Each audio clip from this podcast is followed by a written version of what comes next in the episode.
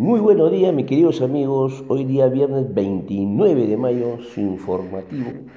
Tiro de hoja seca. Inicio con el salmo que dice, el Señor puso en el cielo su trono. Bien, hoy día vamos a tratar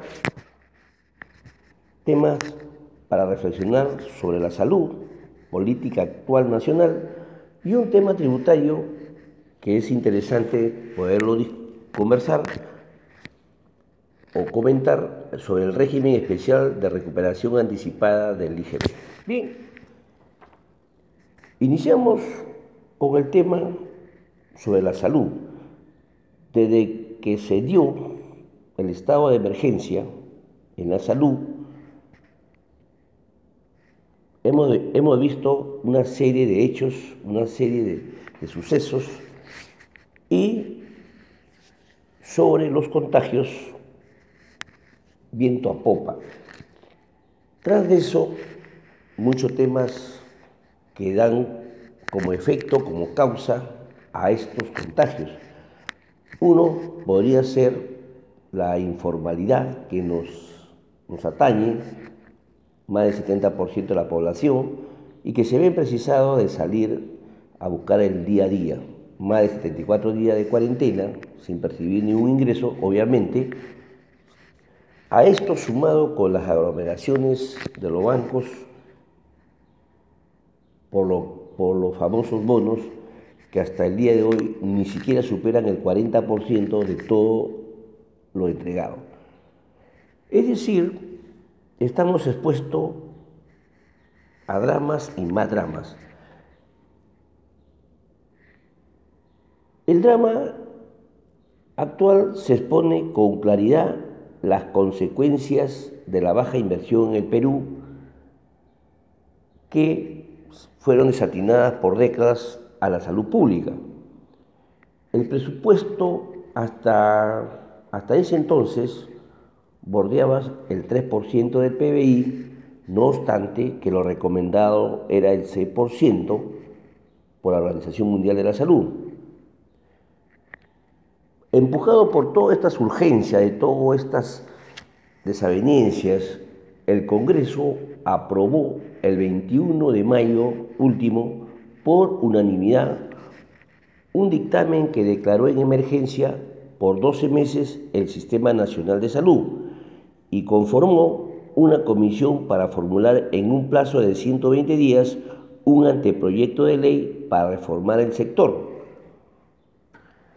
Además, declaró de, declaró de interés y necesidad, y necesidad pública el incremento progresivo del gasto estatal en salud hasta alcanzar el 8% del PBI en tres años. Hecho relevante, resaltante, pero después le voy a explicar dónde está el tema de fondo. Sin embargo, esos planos, o esos planes, perdón, de mediano plazo asoma lejano frente a la urgencia que plantea la propagación acelerada del coronavirus, como hemos podido apreciar que en un solo día más de 5.700 contagios en un solo día. Los especialistas en este, en, esta, en, en este tema estiman que el pico de los infectados y muertes recién alcanzarían a mediados de junio. Hasta entonces el panorama amenaza muy, muy, muy preocupante. Habrá más muertes en los domicilios, habrá más muertes personas que llegan a los hospitales y es muy posible que hablemos de otras cifras por encima de lo que se había proyectado. Esto es lo que sucede y lo que está pagando el país un alto costo por un servicio de salud precario que fue descuidado en los últimos 40 años. Bien, en el campo político definitivamente quedó sin efecto el proyecto de ley del congresista Jesús Orlando Arapa, de Acción Popular, en la cual planteaba pues, la convocatoria de un referéndum para dar paso a una reforma parcial o total de la Carta Magna del 93. sus mismos correligionarios le corrigieron la, le, corrigieron la plana, lo desestimaron y el hombre quedó en outside, solo. Él piensa que va a seguir insistiendo, pero ya saliéndose de su acuerdo de, de su bancada. Ven, ya veremos. Otro tema político es que seguimos viendo personajes de la vieja guardia de la política en el Congreso. Se conoció que el secretario general de Podemos Perú, el señor Enrique Bon Pujada, actúa como jefe de la oficina de enlace con el ciudadano en el Congreso. Ese puesto fue designado por la tercera vicepresidenta del legislativo, María Teresa Cabrera, que también es de su partido. Otro caso que llama la atención es el famoso señor ex congresista Johnny Liscano, que trabaja como asesor principal del legislador Freddy Yauli, de Acción Popular. Nosotros recordamos que el señor ex parlamentario Lescano fue suspendido por 120 días de sus funciones por el presunto acoso a una periodista.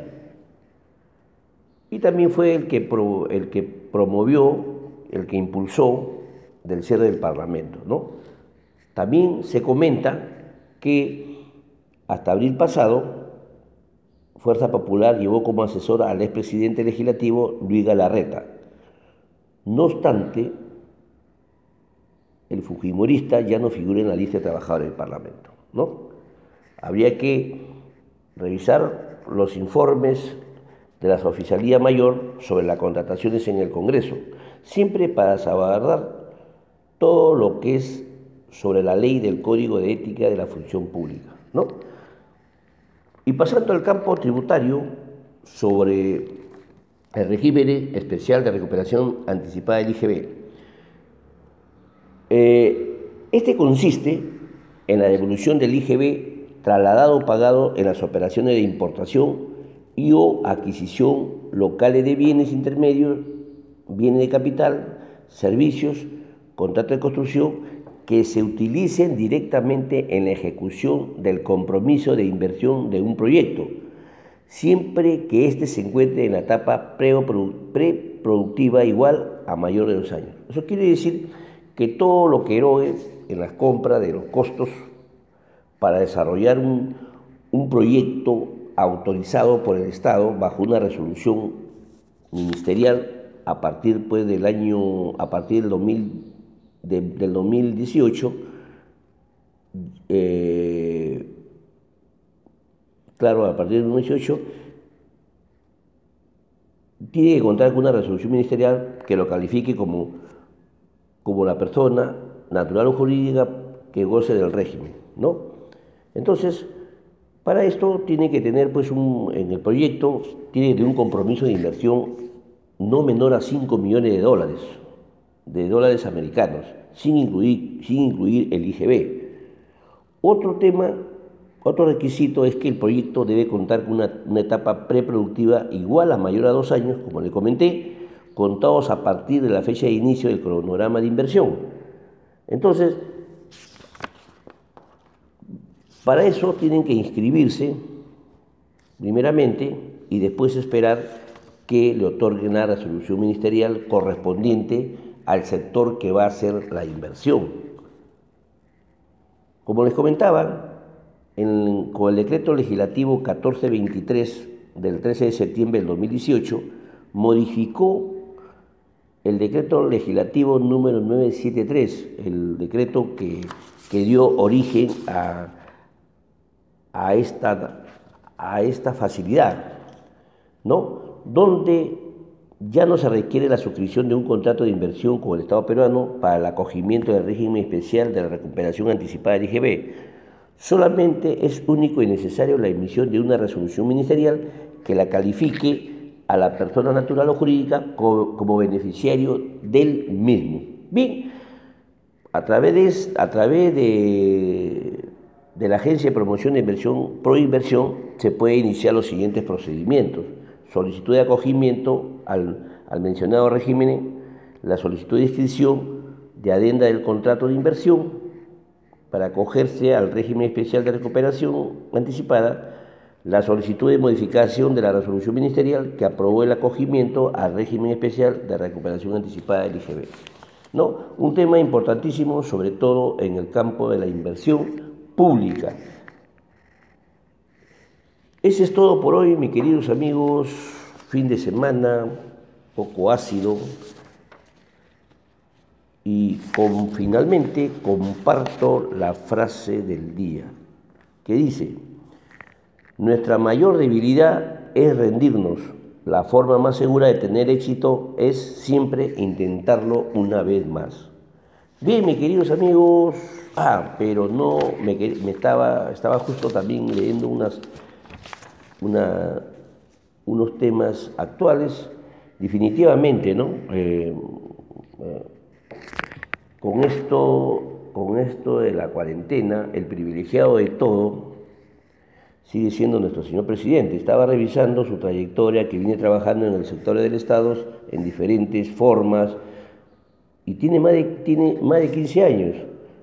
Empezó, empezó como gobernador de Moquegua, trabajó en Concitec, director de las empresas eléctricas del sur, director ejecutivo del proyecto especial Pasto Grande, gobernador de Moquegua, como le comenté, de ahí, vicepresidente de la plancha con el presidente, el expresidente Kuczynski, paralelamente fue ministro y embajador en Canadá, hasta que por suerte, por cosas del estilo, llegó a ocupar la plaza de jefe de Estado, como ya sabemos, fue el que intervino el Congreso y, y un año, seis meses aproximado, va a tener el privilegio de seguir si Dios quiere, como presidente. Como ustedes podrán apreciar, el hombre, el señor presidente, nunca dejó de percibirse.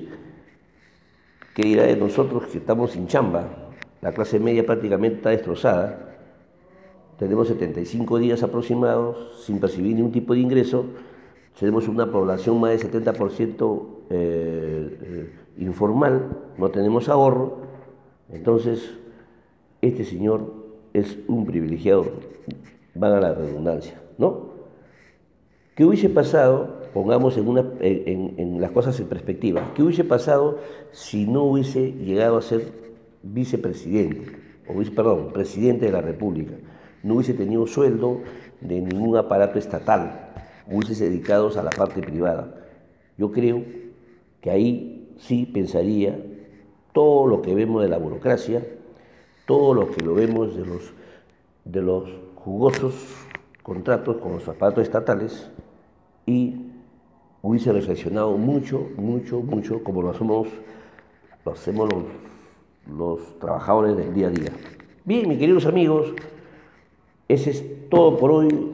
Yo no salgo de casa a lavarse la mano. Muchas bendiciones, mucha vibra, buen fin de semana, a cuidarse mucho, mis queridos amigos, a comer frutas, hacer livianamente ejercicio y sobre todo, mis queridos amigos, amarnos los unos a los otros. Hasta el lunes, Dios mediante.